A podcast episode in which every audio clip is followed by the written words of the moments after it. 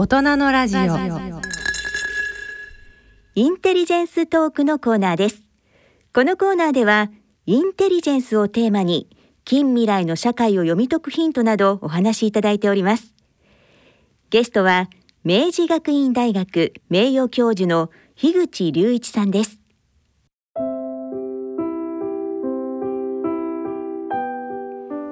樋口隆一さんは1946年東京都で生まれました。慶應義塾大学大学院在学中東ドイツ時代のライプチヒに留学され西ドイツの大学で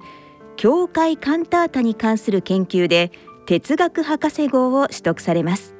帰国後明治学院大学で助教授教授そして文学部長を歴任されました。現在は明治学院大学名誉教授に就任されています。主な著書にバッハ学者は旅をする。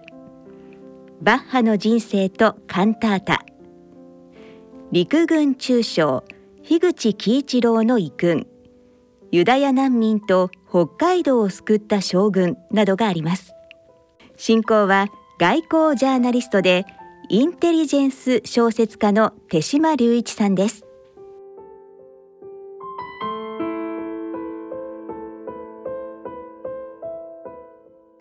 今日はスタジオに樋口隆一さんをお迎えしております。お忙しいところありがとうございました。まさに今日収録をする時点で、ええ。ウクライナは大変なことになっておりましていやそうですね。そうですね、うん、ウクライナ東部のルガンスクドネツクというところは、うん、えー、人民共和国を名乗っていて当然のことながらロシアに極めて近いですから、えあのロシアのパスポートを持っていたりロシア系の人たちもいる、うん、でその、えー、両共和国がプーチン大統領に対してですね、えまさに承認を要求をし、えー、そしてエールを送る。その人たちのまさに要請に応じるという形で、うん、この両括弧付きの人民共和国を承認をする。そしてその人民共和国の要請のもとにプーチン大統領はまさしく平和維持軍などと言ってるんですけれども、えー、国連の平和維持軍とは似てる非なるものですよね、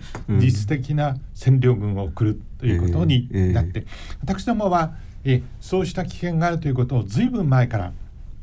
あのずっと指摘をしてまいりましたけれども、はい、正直に申し上げてあのこういうラジオを聞いてくださっている方々のリスナーの皆さんも含めてですねはる、えー、か遠くのウクライナの出来事というふうに思っていたのですけれども、しかしそういう、えー、ウクライナの情勢というのは特に超大国アメリカは、うん、えー2つの戦略正面をウクライナ危機と台湾海峡危機、えーはいはい、今、えー、もうウクライナ危機で手一杯ですよね。よね。ということは言うまでもなく台湾海峡に対する備えが非常にその点でも日本列島に烈風がということだと思うんです。で今日実は樋口さんをお招きをいたしましたのは、うん、実は樋口ファミリーというのは、まあ、私どもから言うと得意なか。け申し上げて、あのいいんだというふうに思いますけれども、うん、そういう歴史の大変厳しい局面に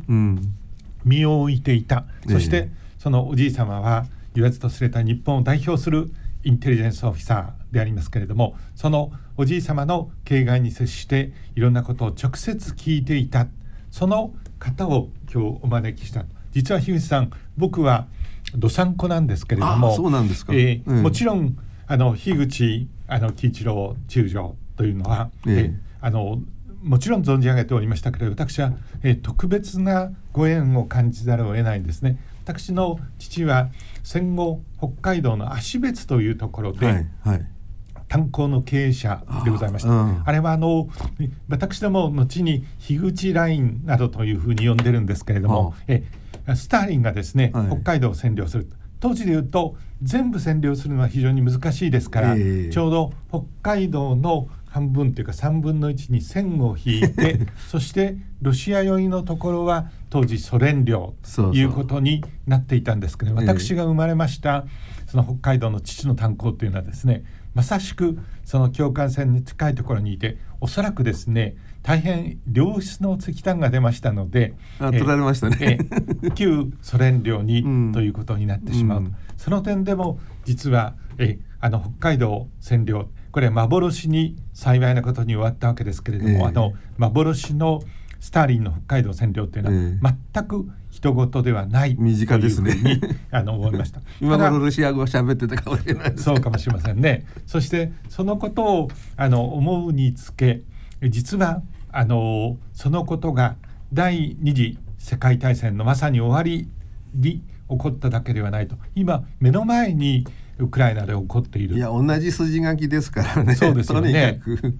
うん、もうもうロシアのあの伝統的な手法だからね、はい、もうあまりにも、えー、もう見え見えすぎちゃっててって感じですよね。まさにあのおじい様はですね、え陸軍を代表するインテリジェンスオフィサーとしてそういう伝統的なロシアの手法というものと立ち向かってこられた。でただあの大変あの珍しいことにえあの戦後もお父様アンドジー様はあのご存命でありましたから、ええ、直接そういう話のえ折に触れてお聞きになっていたわけですね。まあ大したやっぱりねインテリジェンスオフィサーはね家ではね仕事の話はしないものなんですよ。はい、そしてまた家族もねまあ父たちもそういう話はおじあのお父さん彼らにとってお父さんに聞いたらね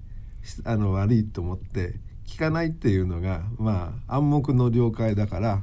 あのことさらのように言うことはなかったんですけど、はい、やっぱりね、はい、折に触れて言いたいんですよ。それでね特にあの孫はね子供だからね、はい、結構言っちゃうんだね。なるほど。それで、ね、だからね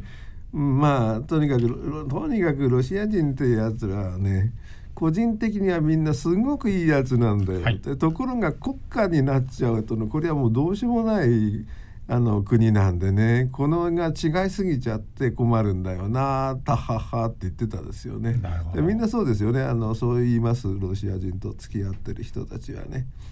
うん、まあまあ今もそうだと思いますよね。なるほど。うん、やっぱりそうですか。インテリジェンスオフィサーは語らずと言いますし、うん、それから本当のインテリジェンスオフィサーっていうのは自分がこういうことをした功績も語らずというのはですね、ねいい一流のインテリジェンスオフィサーのまさに共通したファクターだというふうに思うんですただ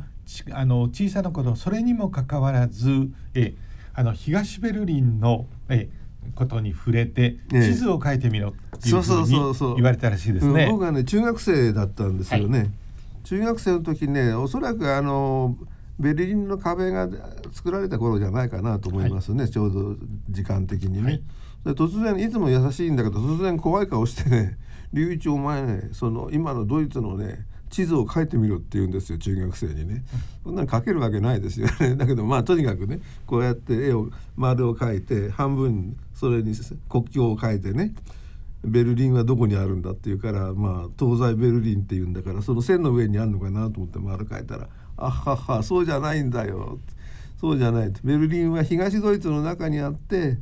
そこに行くには23本の道しかなくってそこを止められちゃったら西ベルリンの人たちはみんな飢えちゃうんだよって。まあ、日本の、まあ、お父さんたちだってどこまで分かってんのかなははって言ってましたよね、うん、だからそれはでもその印象が強烈でねその時はね。やっぱり彼すごく顔が変わってたから、うん、でで後に大人になってそのまあ、26歳の時にねたまたまバッハの研究のために東ドイツのライプツヒ、まあ、ベルリンの壁をあの、えー、国境を越えてね入ってね東ドイツに入った何年のことになりますでしょうか？えっとあれは1972年ですね、はい、えー、26歳でね。それで入ったら全然別世界でね、ベルリンも違うけどライプツィヒとますます違いましてね、はい、途中はもっと違うしその辺にロシア兵がゴロゴロしていて。でライプツィヒの町はロシア兵がその大護を組んでですね、はい、えー、銃剣付きですから先っぽにあの銃剣がくっついてるそのまま抜き身でですね、えー、歩き回怖い顔して、ま、あの回ってるんですよ。72年ですよ。だから戦後26年でね。冷戦の真っ只中ですね。ねはい、いやもうそれでもうもうドカンとよ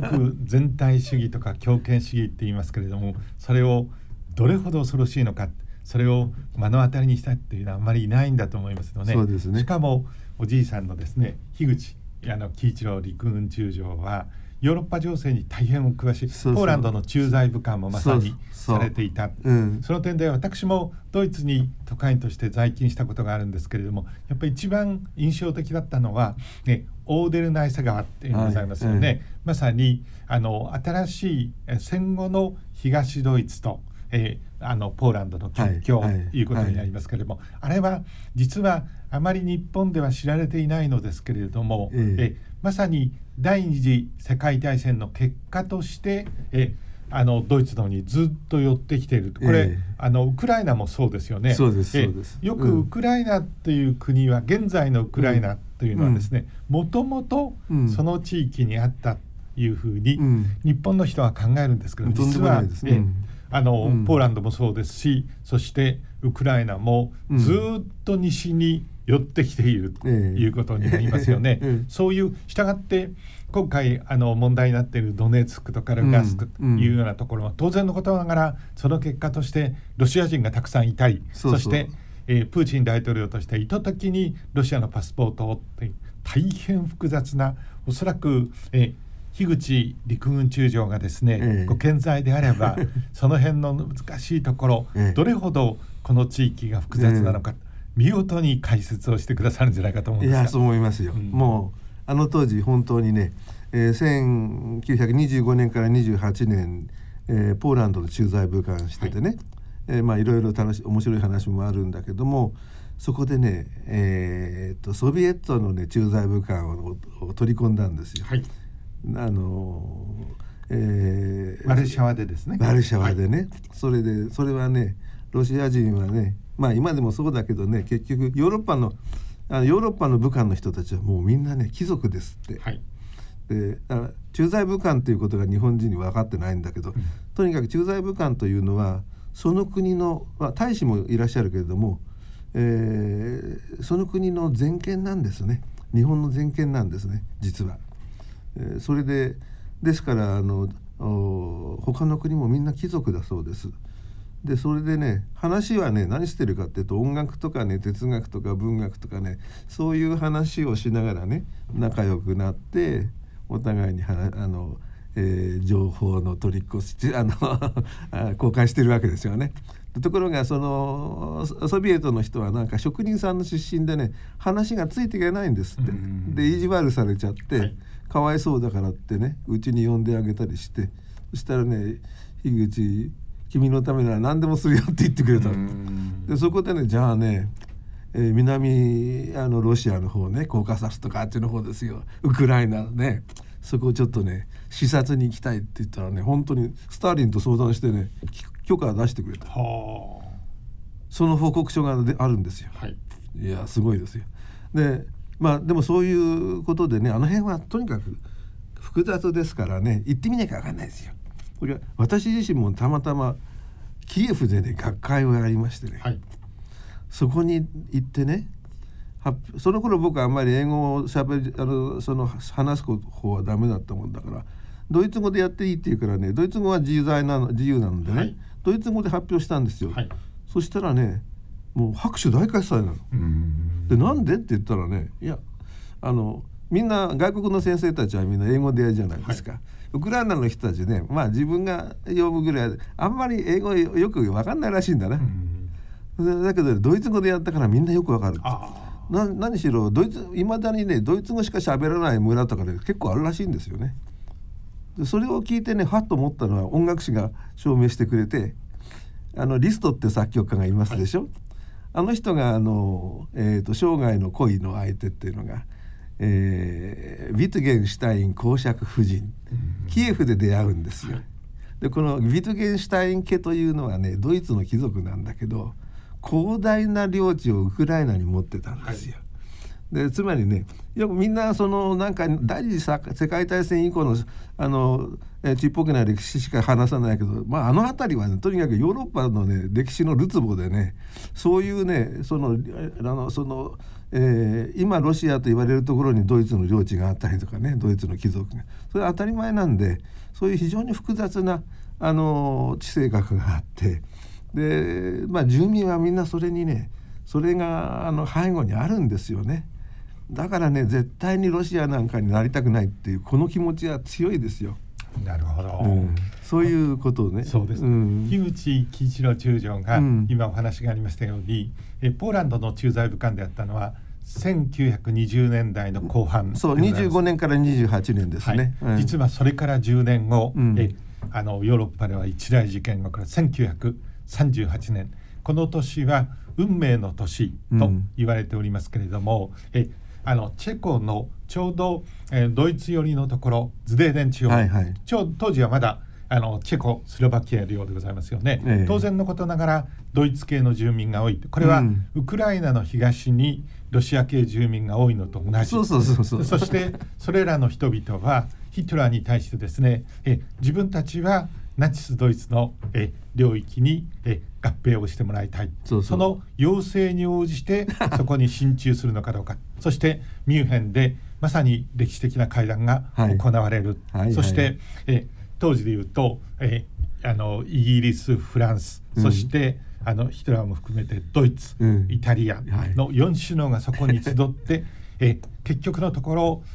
第二次世界大戦を回避するために、はい、当時イギリスを中心としてですねそのえズデーデン地方をドイツに割譲する。そして、はい、あのヒトラーはですねこれを領土的要求の最後にするということになりましたよね。今も当時のチェンバレン首相はですねまさに凱旋将軍のようにロンドンに迎えられるということになりましたよね。うん、しかしこれがえ翌年のポーランド侵攻のまさに序曲を奏ねるということに。これまさに今ドネツカルガンスクで起こっていると全く同じパターンですよね。全くね、歴史が繰り返すのはよくぞ申したって感じがしますがね。まあ繰り返してもらっちゃ困るんですけどね、うん、でもそのぐらいのえそのぐらいのそのなんていうか歴史的なその視野っていうのはねもうプーチンはもう当然、えー、あの背景に頭に描いてねこれからあのそのあの道筋を考えているわけでしょ。そうですね。今あの樋口さんとお話をしているこの収録の段階ではえドネツクルガンスク両一応括弧付きの人民共和国をですね まさに承認をする、うん、そして、え今度平和維持軍をそこに入れるということになってるんですけど、はい、完全の肝心のキエフも国境から言うとすぐ近くですよね。これがまだ今のところ、えウクライナに、えー、なんですけれどもこれが今こういうお話をしている時点でも本当に安全なのかどうか誰もわからないですよね。ねうん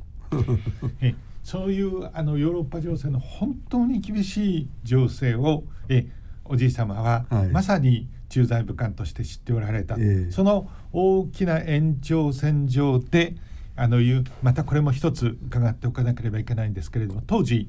日独伊三国軍事同盟に至るわけですから、はいはい、ナチスドイツその、えー、え国内では最大の敵はユダヤ人ですよね、えー、そのユダヤ人を保護する、うん、まあ多分少なくとも見積もっても2万人近くの命が救われたんだというふうに思いますけれども、えーえ。ー、これ知ってる方ほとんどいらっしゃらない あの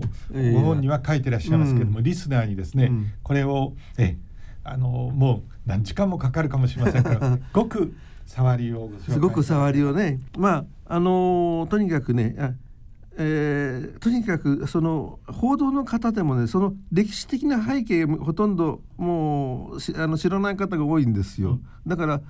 本当にそんなにユダヤ人の犬が危険だったんですかっていまだに聞いてくる人がいるんですよ取材の時に。なるほどとんでもない。はい、えー、1933年にあのあのヒットラーがですね政権を取ってですねそこからドイツはがらりと変わるわけですけど、はい。えー、何が変わるか。一番大きな点は、えー、ナチスの根根幹は最大の敵はユダヤ民族であると。この絶滅というのが、まあ、あの目的ですね。でまあ最初からそれ全面的に出すわけじゃないけどまあ実はその研究私はアーノルド・シェーンベルクというユダヤ系の作曲家の研究もやってて、はい、だからその辺りの事情っていうのはものすごくあの少なくともね肌で感じているわけ。はいえー、シェーンベルクはねあのベルリンのプロイセンあの芸術アカデミーの作曲家の教授ヨーロッパで最高の地位なんですよ。でそこに、えー、1933年、えー、学長がねやってきてね、はい、演説をするんですよ。これ以後本学でね、えー、ユダヤ人の音あの音楽のですね影響を最小限にとどめるように本学は努力するって言うんですよ。すごいでしょ？でそしてでもそこから先が、えー、大抵のユダヤ人は「ええー」っていうだけで何もできなかった。ねえー、シェンベルクの偉いのはね即その瞬間に立ち上がってね、はい、えー、教授会を退席し12週間で荷物をまとめて亡命しました。これができる人はなかなかいない。みんなね大変高級をもらってね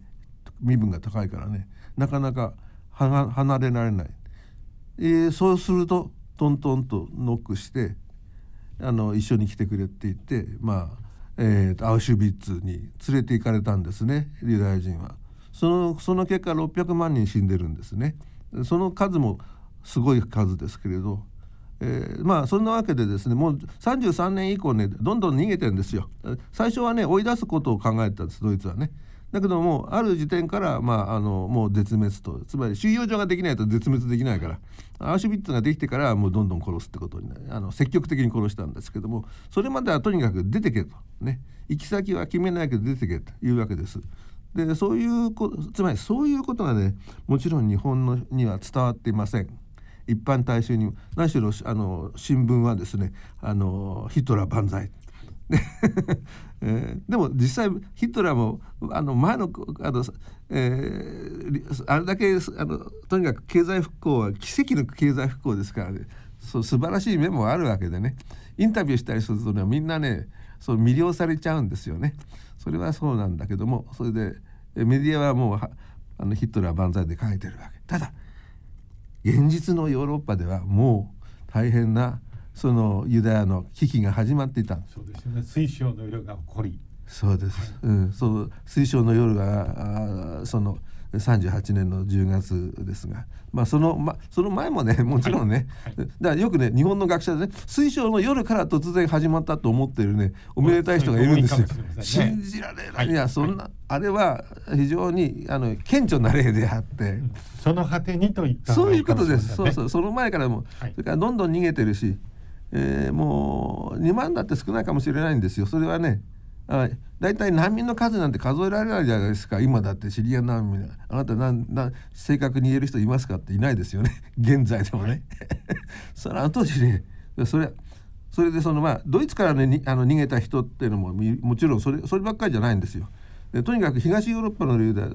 ユダヤ人それからロシアの中にも何十万人とユダヤ人いるんですよ。みんな生命の危険があるんです。でユダヤ人を殺したのはあのドイツ人だだけじゃなくってロシア人たくさんロシアがたくさん殺してるしウクライナもたくさん殺してるウクライナはドイツと協力ナチスと協力してたくさん迫害やってるんですよ。あの辺そんなにね簡単じゃないんですよね。うん、でもとにかく被害者はユダヤなんだだけどそんなひどいことはね日本の中の人日本人のはね誰もわから分かんないその詳細を知っているのはインテリジェンスのトップの人たちで、はい、その現場にいた人、はい、樋口樋口もいたし、え杉原もいたわけですね。はい、えー、だからそういうことがねもちろん、えー、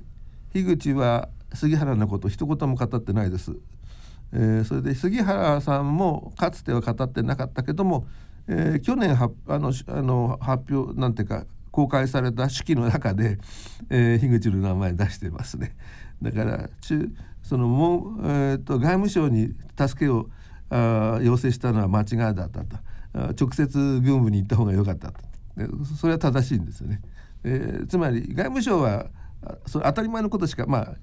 当たり前の規則に従って行動するわけです、はい、それは役人はそうなんですけれどもこれはね超法規的措置です。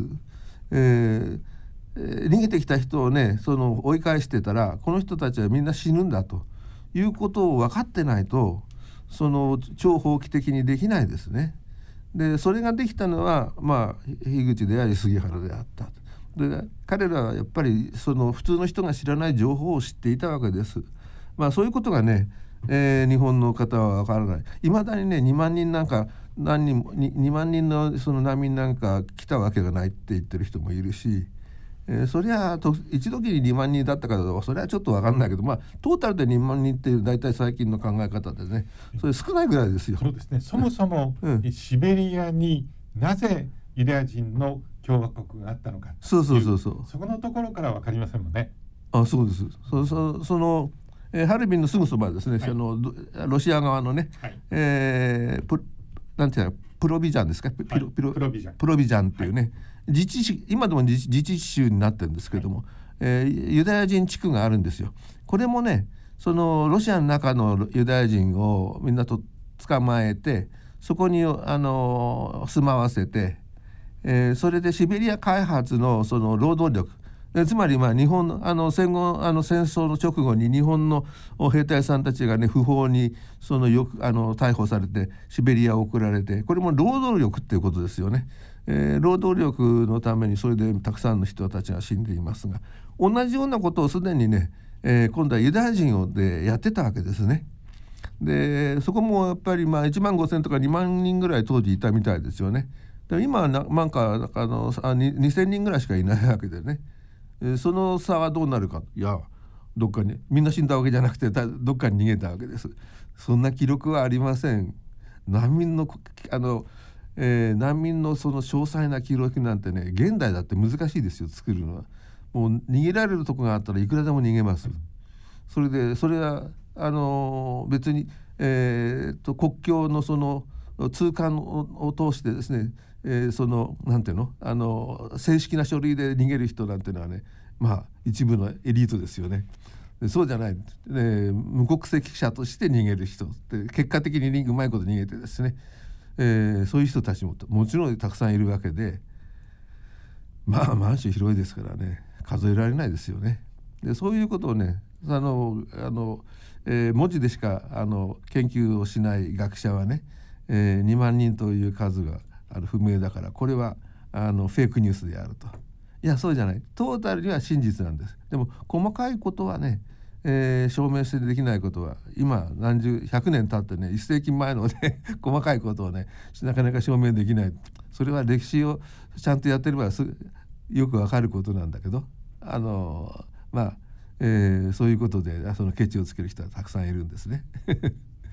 ただ当時で言うと隣にまさにあの川を挟んで向こう側は今お話しあったようにハルビンがあり満州国ですよね。そこしかつまり最後の、まあ、約束の地と言っていいのかもしれませんけれども、うん、命流れるためにはなかったと。しかしそれは満州国の側で受け入れてくれなければいけませんですよね。そその受け入れは、今言ったようにえ別に精緻なビザを出すわけではない。うん、で彼らはえパスポート自身も持ってなかったでしょうから。でその人たちを受け入れる。その決断をまさに樋口さんのおじい様にあたります、うん、当時、うん、あの陸軍の代表的なインテリジェンスオフィサーでありました樋口喜一郎中将もそれにえ大きく関与しておられたとこういうふうに見ていいんですね。まあそうですそうだそうあのあらすじとしてそういうことですね。えっ、ー、とねもうちょっと言うと、はい、その平常時であればですね例えばドイツのパスポートを持っているユダヤ人は、えー、特にその通過ビザはなくてもあの問題なしく通過できました。あところがあの36年1936年に日独伊防御協定があのできてですね結局そのドイツは日本のその最も近しい国になったわけでそうするとその役人はね忖度を始めるわけですよ。で本当にこれみんな出し通しちゃっていいのかとここが問題なんですね。で結局あの満州国は、えーと、それを全てやるのは満州国であって日本国ではないのです。えー、そうですね満州国の外交部がですねこれどうしていいか分かんないと。で、えー、樋口のところに、まあ、まあ相談に来るとつまりそれは樋口はハルビン特務機関長というのは単にこのそのその情報部門のトップというだけじゃなくてまあえーと、日本国と満州国の関係ってのは大変ちょっとまあ特殊な関係でね、えー、両方独立国です。しかしながら、えー、成立満州国を成立させたのは日本ですから日本とそのまあ、えー、のあのこうこう連携する必要があるわけです現実的にね。そのための内面指導っていうんですね。つまりまあコンサルタントですね。政策コンサルタントは、えー、決してその関東軍の司令官ではなくてですねそれじゃあまりにも大げさですから、えー、満州ハルビンの特務機関長がこれはもう代々やってきたあんまり表に出ない仕事ですね。でえこれはやっぱり、ね、それで、えー、樋口さんのところにその満州国外交部がどうしましょうと来るわけですね。そしたらこれは、えー、政治の問題ではないと。たとえその防共協定を結んでいてもですね、えー、そのとにかくそのここはあの、えー、国境でその、えー、マイナス20度30度のところでね、えー、入れないでいる人がいたらねそれはもうあのそこそこで死んじゃうかもしれない。えー、またそれで追い返したらドイツに追い返したら必ずその人たちはには死が待っている。そこまで言える人が少ないんですよ、当時は、はい、まさかと思いますよ、日本人の常識から言って、はい、今だってそうですよね。ウクライナどんなに大変か。ね。あれ入れたら大変なんですよ。えー、ロシア軍はだいたいあの占領した後 3, 3, 日間3日間はですね何やってもいいんですね。ですからまあこういうところで言うのもなんだけども、えーと、ベルリン陥落後で、えー、ドイツとオーストリアで、えー、その、えー、女性が暴行されましたけどもその数だって2300万と言われています。えー、それは表には出ないけど日本も満州や、えー、南千島でですね、えー、大変なあの目に遭った女性がたくさんいらっしゃるわけでねそれだけじゃないです。まああのこれがあのロシアの戦争の流儀今もそうなんです。それでそういうことをね世界は知らないんですね。えーとまあ、専門家しか知らないですね。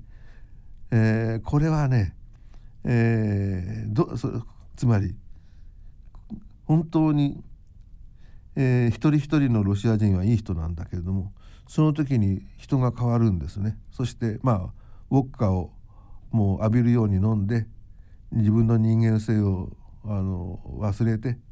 ありとあらゆる暴行を行うと、うん、これがまあ古代から続いたロシアの流儀なんですね。えー、それはまあストラビンスキーの「春の祭典」っていうのもありますけど、はい、えー、そこに現れたその女の子を犠牲にしますわね、えー、物語バレエとしては美しいけどそういうことしょっちゅうややってきたといういや芸術を知るとねその民族の本質がわかるんですよ。本当に厳しいあの時代であったわけですね。ええ、ところが戦後日本はえ長くアメリカの保護のもとに まさにえあの経済大国の,、うん、えあの坂道をまっすぐ上がっていくということになりましたけど、ねうん、ここに来てあの戦後70年。ようやくですね、うん、今ウクライナ情勢を見ていて冒頭にもお話をしましたんですけれどもえ歴史っていうのはいかに厳しいものであるのか。国の安全保障というのを全うするのがどれほどえ厳しくそしてリーダーに課せられた大きな責務であるのかということがようやくこの事柄で分かって。そういう意味ではえまさにあの陸軍中将だったおじいさんもですね、うん、孫には語ったかもしれませんけれども、うん、ほとんどえあのそういう回想録みたいなものも残してほとんど売られないわけですね。うん、それはなんだけれどもその数少なくえそのおじいさんから直接いろんなことから聞かれたというお立場にあってその点では非常に貴重。しかもえまさにあのバッハを中心としてあの、えー、研究者にもなられてヨーロッパの土地勘もある、うん、そういう樋口さんのお立場からしてですね今日本の若い方々にですね、うん、そういうあの樋口家のファミリーリスヒストリーを文字通り踏まえて今最後にですね、うん、どんなメッセージを伝えたいというふうに思われますでしょう？か。うん、まああの、えー、まあロシアも中国もですねえまあ、ロシアと中国の関係ってのは非常にまたまた微妙ですけれども、はい、それは別として、えー、やっぱりそのとにかく拡大して、まあ、最終的にはね、まあ、あのできるかどうかは分かんないけど、えー、全世界を制覇しようと。そういうおつもりでいらっしゃるわけでね、まあ、そういうことを考えて成功した国はないんだけどね。でもそういうそそのためにはあのできることは何でもやるっていうのがこの2つの国ですよね。えー、ですからまあ今ここで、えーまあ、オリンピックを契機に動き始めたわけですね。それでまああのえー、ウクライナこれはどうなるか分かりませんからまあ東のとこはもう何が何でももう取っちゃえば取っちゃったわけですよね。これをどういうふうに発展されるかさすいきなり全部やるとはプーチンもやあのそう言ってませんから、えー、むしろじわじわとやると。でそのことによってねつまりさまざまな、えー、そのまあこう条件を西側に突きつけてですねもうアメリカはもう弱気もいいとこですから大体バイデンが最初ねあのもうあのウクライナにはその、え、軍事的には助けないなってことポロッと言っちゃったりするもんだからね。もうほとんどバカだと思うけどまあそういう人たちでしょ。だからまあまあでもとにかくまあ申し訳程度のその、えー、数百名ぐらいの、え、兵隊さんをそのポーランドに送ったとかね。あんなのね全然ほとんど意味がないじゃないですか。でアメリカとしてはもう今何もやってないっていうの等しいじゃないですかね。でだからまあただ、えー、第三次世界大戦だけは避けようというのはあプーチンも同じだと思いますよね。だけれどもそうは言いながら取れるものは全部取っちゃうと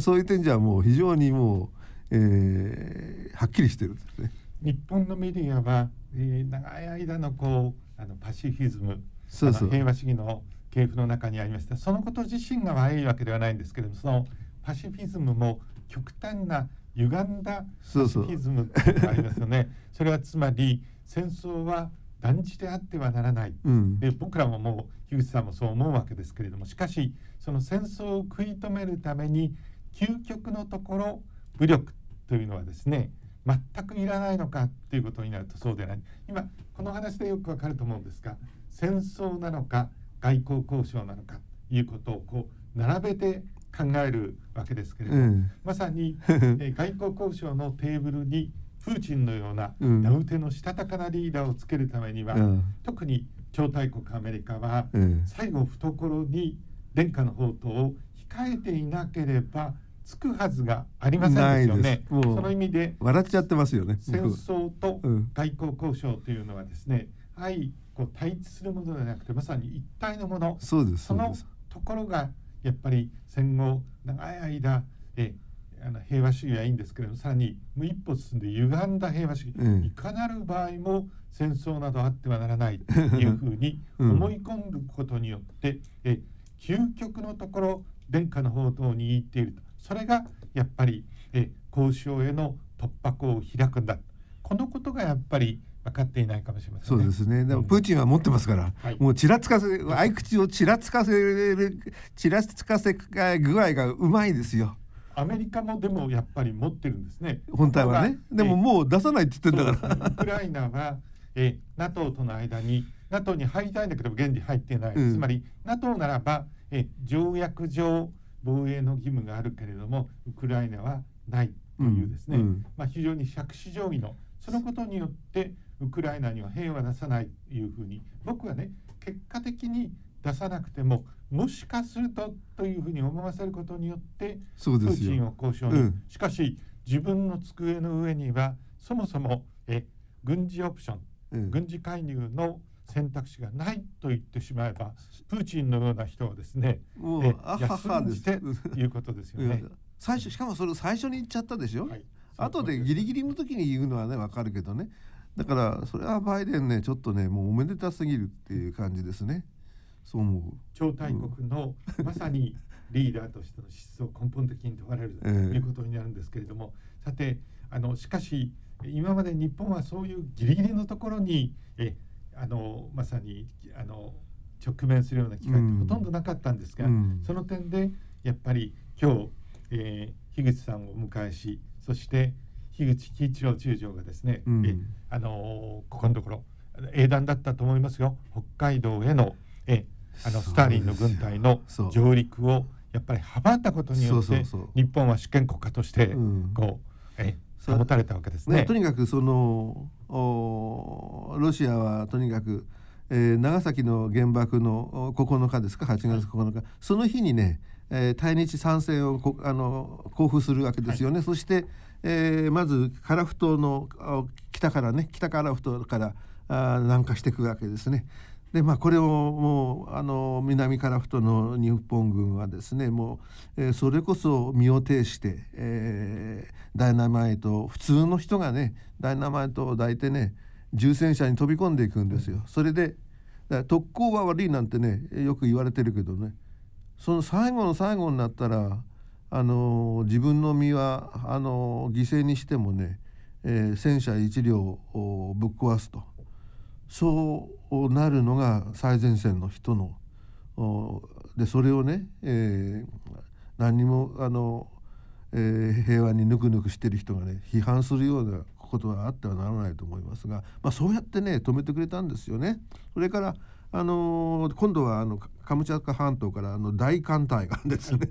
その千島の先っぽのシムシ島のところに、えー、来るわけですね。えこれは18日の、まあ、未明ですね。はえー、あの夜中に、えー、突然その大砲が撃ち込まれてですねでそれをまあえー、まあそういう知ら知らせが来たっていうんでですねもうその武装解除仕掛けてたんですけどね、えー、それに対して、えー、まああの札幌にいた祖父は、まあ、あの断固反撃と。これはなかなか難しい決断ですよね8月14日にポツダム宣言を受諾して15日に、えー、天皇陛下のご承勅がねあの降りてるわけですからそれからまあ、えー、18日までに停戦というスケジュールだったんですけどその時に、えー、その時を狙って、えー、攻めてくるわけですね。え武装解除してたらもう仕掛けてたからあの、えー、対抗しようがないそこをもうとにかくロシアとしては、えー、攻め込んでその実績を作りたい。えー、日本人を殺すだけじゃなくて敵とある程度ロシア人も死んで、えー、ロシア人の血のもとに、えー、このこの土地を北海道を占領すると。これで血を流して占領したああの土地は全部ロシアのものであるとそういう論理ですね。今でもだから、えー、いや必ずあの血を流します。これが大事なんですね。あの平和のな日本人には分からないけどもえー、ロシアの論理はそうなんです、えー、もちろん相手も殺すけれども、えー、ロシア人もそこで死ななければなりません。そのことによってそうやって、えロシアは大きくなってきたのです。これが歴史です。だから日本もねじゃないですか今あのあのロシアと中国の艦隊がねあの津軽海峡を通過したりなんかしていろいろデモンストレーションやってくれてるじゃないですか。そういうメッセージが日本の一般の方は分かってらっしゃるのか。いつでもやりますよっていうことですよ。うん、でそういう点でもなるほど。やっぱり歴史の大きな教訓が、えー、それは単に歴史の彼方の話ではなくて極めて今日的であるということがよくわかりました。今日は貴重な時間ありがとうございました。ありがとうございました。ゲストは明治学院大学教授の樋口隆一さん。進行は外交ジャーナリストの手島隆一さんでした。